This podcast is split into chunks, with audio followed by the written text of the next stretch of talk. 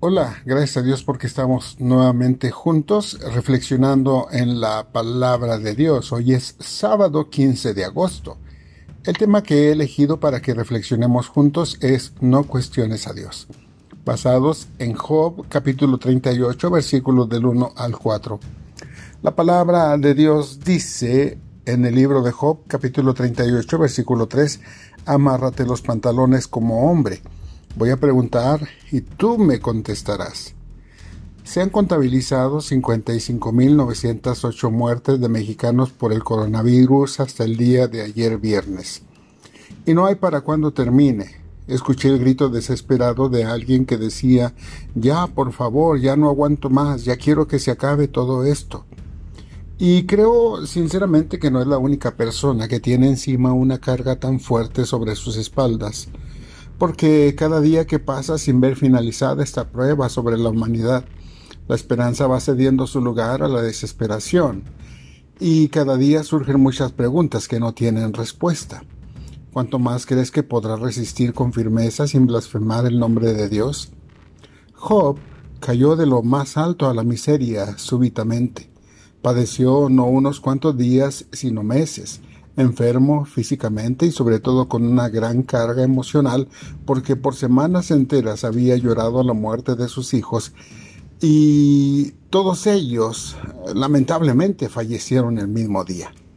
Pero este paladín elegido para medir hasta dónde la humanidad puede servir fiel al Señor estaba menguando al principio Job soportó estas calamidades con sorprendente sumisión diciendo, bueno, el Señor dio y el Señor quitó, bendito sea el nombre del Señor.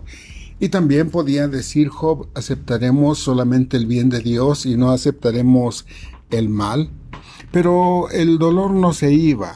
La duda de que Dios estaba a su favor se iba haciendo cada vez más fuerte y se afianzaba más la idea de que él no había hecho nada malo para merecer, para merecer lo que le estaba pasando. ¿Has llegado a este punto? ¿A sugerir que Dios ha sido injusto contigo porque crees que no mereces estar en la tribulación que te ha causado sufrimiento?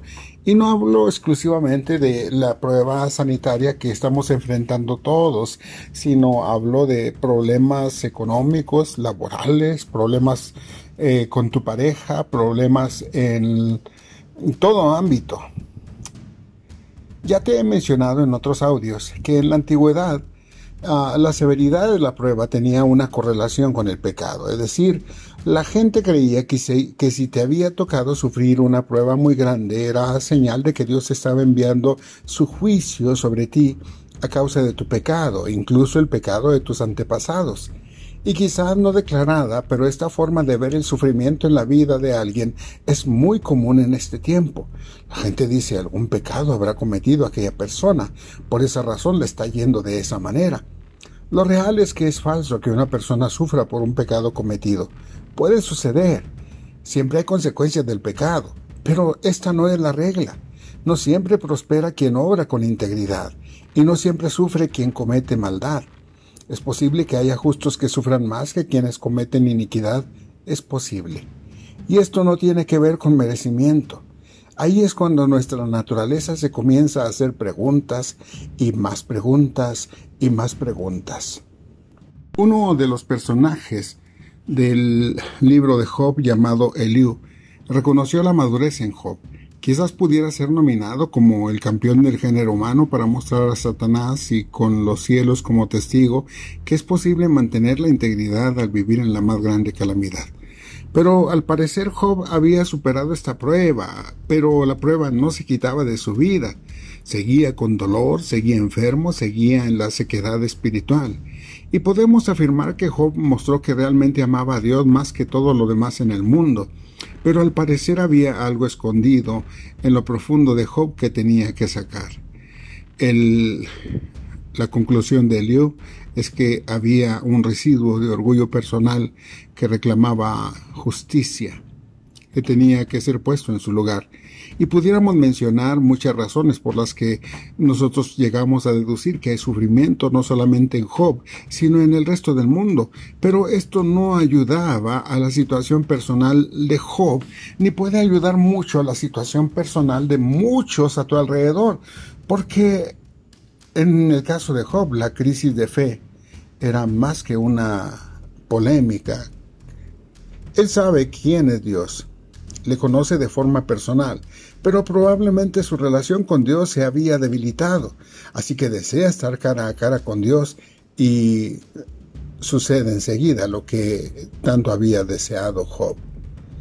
Al final del discurso de Liu se presentó una tormenta y en medio de ese fenómeno, en un torbellino, se dejó oír la voz de Jehová. En más de 30 capítulos anteriores del libro, el Señor había estado en silencio.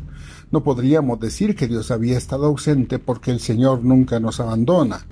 A veces guarda silencio para contemplar nuestra madurez o nuestra carnalidad, según sea el caso, Dios había contemplado todo, pero especialmente tenía presentes los reclamos de Job, pidiendo repetidamente a Dios que le hablara. ¿Y sabes cuál era en el fondo la razón por la que muchas veces Job pidió a Dios que se manifestara? Job quería que Jehová lo vindicara delante de sus amigos como un hombre perfecto, íntegro, y que todos escucharan el porqué de todas sus calamidades. ¿Has deseado alguna vez eso? Que Dios le diga a todo el mundo que eres una persona sincera, que Dios puede confiar en ti, que Dios tiene en ti a alguien verdaderamente honesto e íntegro en todo lo que hace. ¿De veras quieres que Dios diga la verdad sobre ti? Si Dios dice la verdad sobre nosotros, encontrará muchas cosas que solamente su gracia alcanza a cubrir. No, Dios no está para pecado de nadie sino que simplemente la gracia de Dios es infinitamente mayor a cualquier pecado, por más escondido que esté en nuestras entrañas.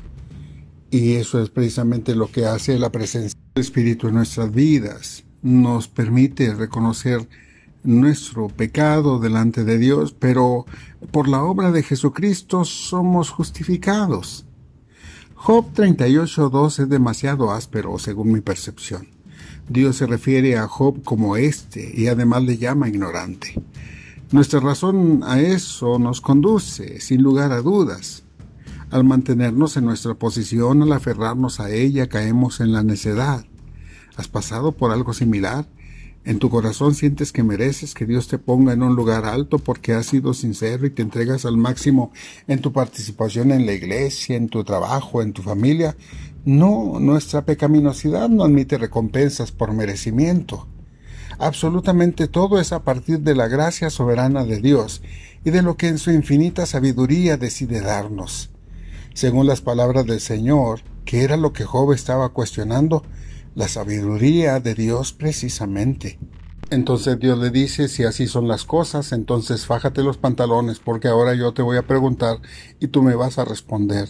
Dios ya había sido demasiado cuestionado por Dios por Job, perdón. Ahora es tiempo de que Job sea puesto a juicio. Es tiempo de que Dios sea quien interrogue a Job. Y las preguntas que Dios tenía para Job eran, eran simplemente imposibles de responder y tenían la intención de mostrar a Job que realmente no podía él demandar respuestas de Dios. No podía cuestionar a Dios.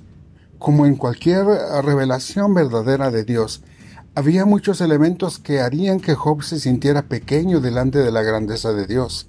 Cada vez que Dios muestra algo de sí, nos muestra su infinita grandeza y nuestra pequeña eh, naturaleza, nuestro tamaño tan inferior. ¿Sabes qué le faltaba a Job? Discernimiento espiritual. Tenía cierto conocimiento respecto a Dios, pero le faltaba entender que Dios no hace las cosas sin propósito. Necesitaba confirmar que en medio del caos viene la paz, que ante la miseria la restitución y la providencia de Dios se manifiestan. Podemos imaginarnos que a pesar del interrogatorio, Job está sereno, tranquilo, porque aunque este interrogatorio evidenció su ignorancia y entresacó su sentido de autosuficiencia, esto le condujo al arrepentimiento.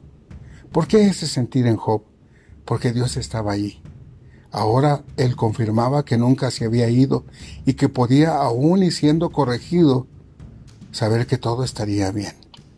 Y la respuesta de Job no se deja esperar. Termina diciendo en los primeros versículos del Salmo 42, sé que tú todo lo puedes y que nadie puede detenerte. Tú preguntaste quién es este que pone en duda mi sabiduría con tanta ignorancia. Soy yo. Y hablaba de cosas sobre las que no sabía nada, cosas demasiado maravillosas para mí. Tú dijiste, escucha, y yo hablaré. Tengo algunas preguntas para ti y tendrás que contestarlas. Hasta ahora solo había oído de ti, pero ahora te he visto con mis propios ojos.